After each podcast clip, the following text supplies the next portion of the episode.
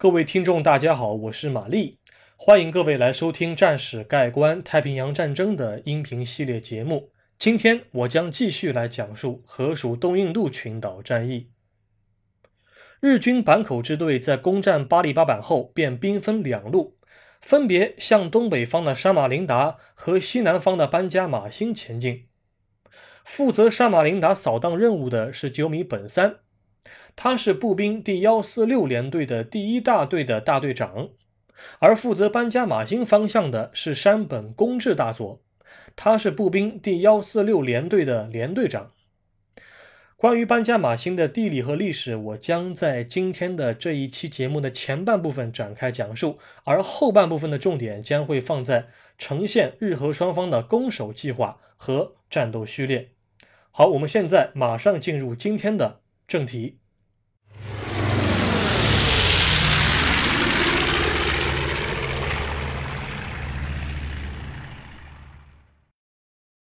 多次易手的伊斯兰首府班加马星的地理殖民史以及日俄双方的战前态势。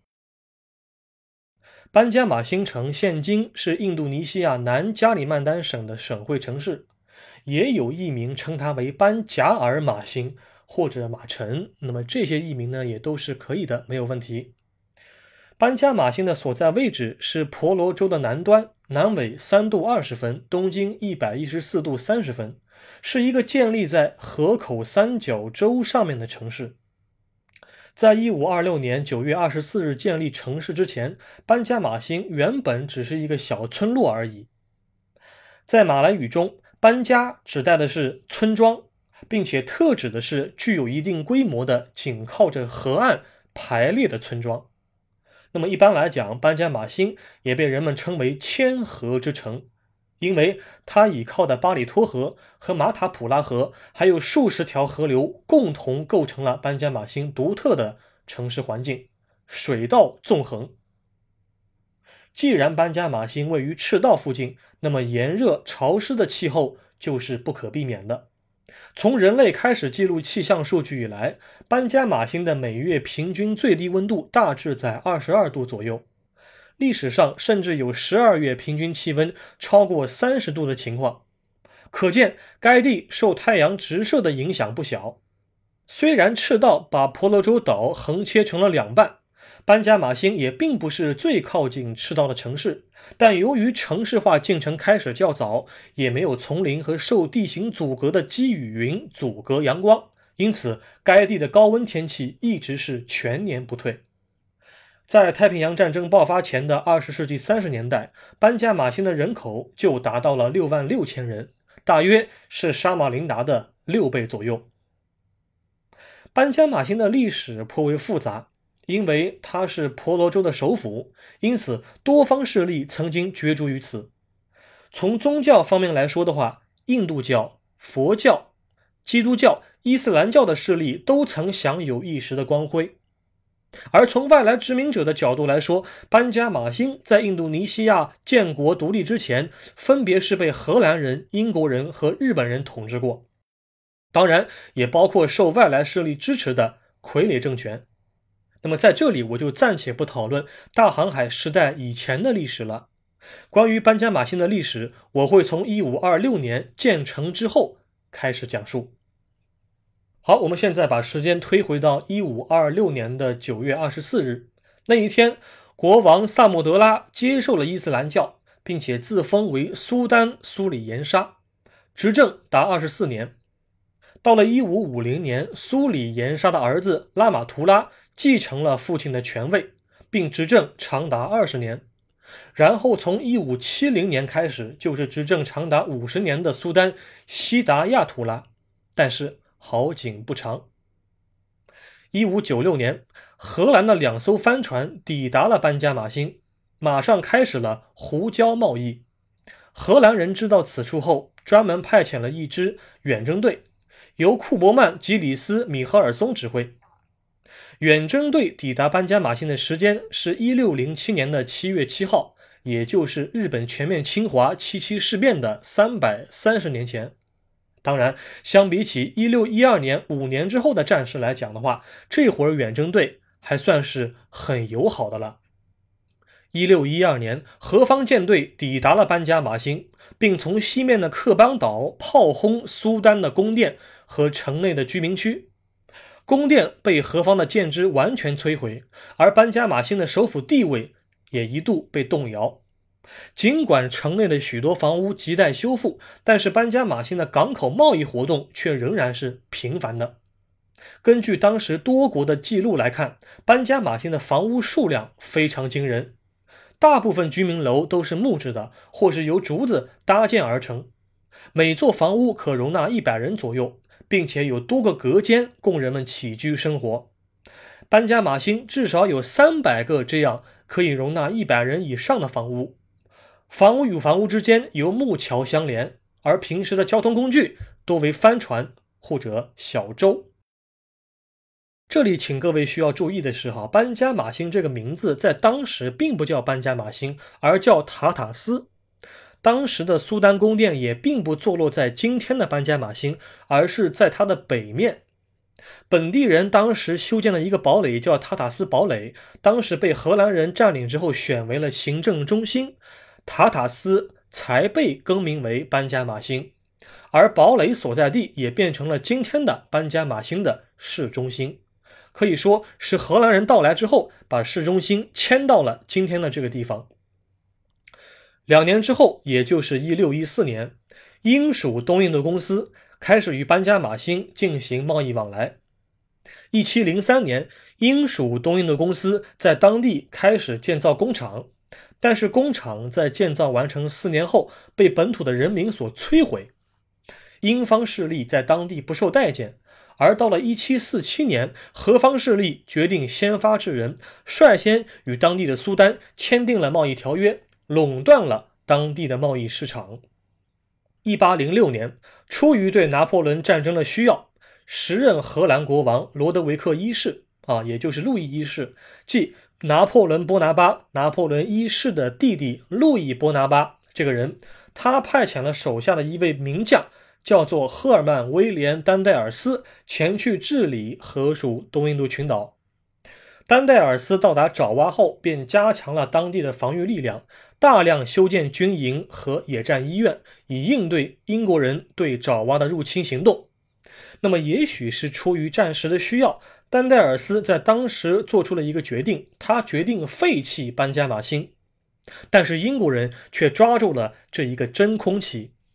一八一零年，也就是何方将领丹戴尔斯放弃班加马星的第二年，英方却出兵占领了班加马星，并且在英国商人亚历山大·黑尔的协助下，于两年后在班加马星的东南面建立了一个叫做马卢卡的小国。一八一四年，拿破仑战争结束，英荷双方便签订了英荷条约，停止了对抗。而一八一六年，马努卡小国。也消失了。第二年，一八一七年，荷兰重新夺回了班加马星的控制权。而在十九世纪五十年代，由于当地苏丹的王位继承权受多方势力干扰，班加马星战争开打。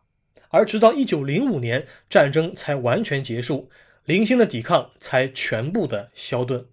可以说，班加马星这一路走来是没有消停过。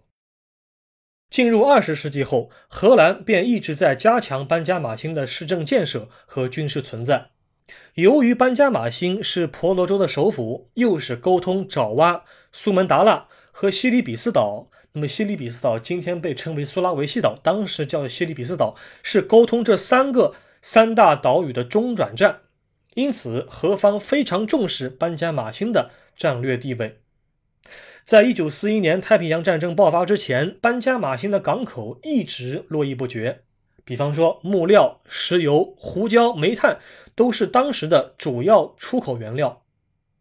荷军在当地修建有两大机场，分别是乌林机场，也就是今天的被称为沙姆斯丁努尔国际机场，它位于班加马星以南二十五公里处，距离当时的泗水。大概为四百二十公里。另外一个机场位于班加马星以西三百五十公里处，即哥达瓦林英地区。太平洋战争爆发后，荷军整体的进行战略收缩。两大机场的战机全部回撤至爪哇，使得当地守军失去了现有航空兵的支援。不仅如此，班加马星的港口也被何方冷落，只有一艘武装商船停泊在港内。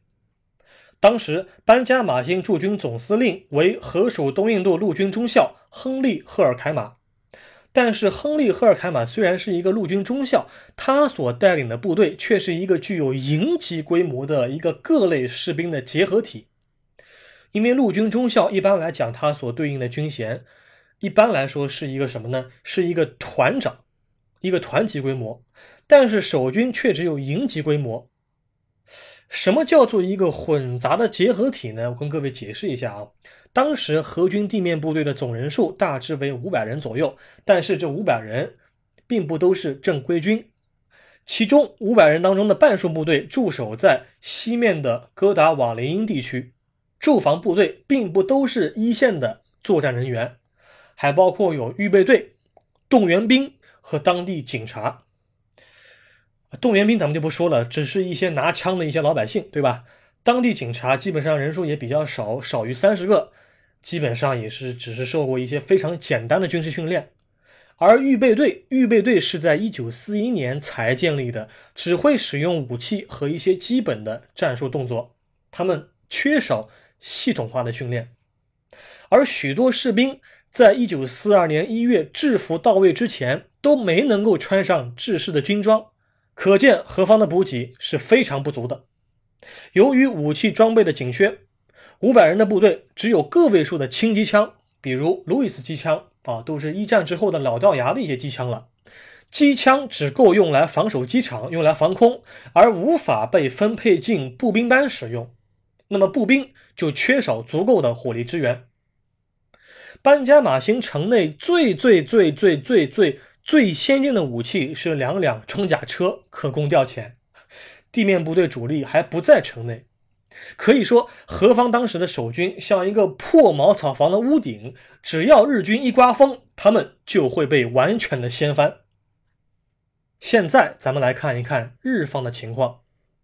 一九四二年一月二十五日，日本帝国陆军第十六军的总司令金村军中将在高雄下达指令。刚从马尼拉开完会的金村军中将命令坂口敬夫在夺占巴里巴板后，继续向班加马星方向挺进。坂口敬夫将指挥部设在了巴里巴板，但是他本人并不会亲自率领部队进攻班加马星，因为对于坂口来说，指挥沙马林达附近的扫荡任务以及制定未来入侵爪哇的计划都来得更加重要。日军当时意图从陆上和海上分别对班加马星发动同时进攻，但日方却让主力部队从陆上挺进，而避免从海上登陆。为什么呢？我个人认为，日方这一做法应该是比较务实的啊。我想可能有以下三大原因：第一，巴黎巴板海战中，日方运输舰受到美军的驱逐舰的重创。损失惨重，在前往班加马星的途中，也许还会遇见盟军的水面舰艇，会构成威胁。第二，班加马星的登陆场是一个河口三角洲，日方运输舰为了防止搁浅，就不能够开得很近，但是这无疑会增加日军登陆艇暴露在何方炮兵和航空兵底下的一个风险。第三，班加马星与爪哇太近。而爪哇岛的河军部署较为严密，日军运输船会遭到盟军战机的空袭，而日军的海军航空兵此时却无法提供有效的支援。他们在望加西和安汶岛还忙着呢，而陆军在地面行军根本不需要海军航空兵的照顾。这是陆军和海军的一个本身的结构性的一个矛盾。最后，坂口敬夫及其参谋拟定了班加马星的作战方案。主力部队从陆上出发，为步兵第幺四六联队的第三大队，外加一个炮兵中队、一个工兵中队。海上机动部队从海上接近，包含一个步兵中队和一个工兵小队。坂口敬夫加强了两大部队的通信能力，并且他让步兵第幺四六联队的联队长山本公治大佐担任进攻总指挥。海上机动部队先行出发，由冈本嘉文大尉指挥。讲到这儿，咱们先暂停一下。我想跟各位说明一下啊，冈本嘉文大尉这个冈本嘉文啊是一个音译，我没有在日方的战史里面看到这个大尉的名字，但是英国的英语里面以及何方的战史里面有他的这个名字。那么为了严谨起见。我将在下一期的音频当中开始讲述班加马星之战的具体的过程当中，统一使用冈本大卫这个名字，具体叫什么我不敢啊，现在做决策。为了避免盟军的袭扰，海上机动部队在乘坐登陆艇后只在夜间行动，白天他们将沿着河岸向上游机动，倚靠着丛林的遮蔽。以避免盟军侦察机的监视，而当地面部队主力开始向城内进攻的时候，他们将会夺取郊外的乌林机场。另外一个方面，日方地面部队主力，也就是走陆路的，他们将会在一月三十日晚上离开巴黎巴板，并于次日一月三十一日清晨抵达巴黎巴板西南九十公里外的塔纳格罗戈地区。那么从这儿。他们将会快速地穿过丛林，尽快抵达进攻位置。之所以要穿过丛林，我个人觉得可能是为了避免盟军的侦察机，而且要达到奇袭的效果。那么，之所以要快速穿越，很可能是他们预判到何军会在丛林当中设伏或者炸桥，他们必须在何军布防之前抵近班加马星。日军部队总人数为一千人左右，是何方守军的。两倍。好，那么今天的音频节目咱们就先讲到这儿了。我将在下一期中跟各位详细讲述班加马星之战的战斗过程。我们下一期再会。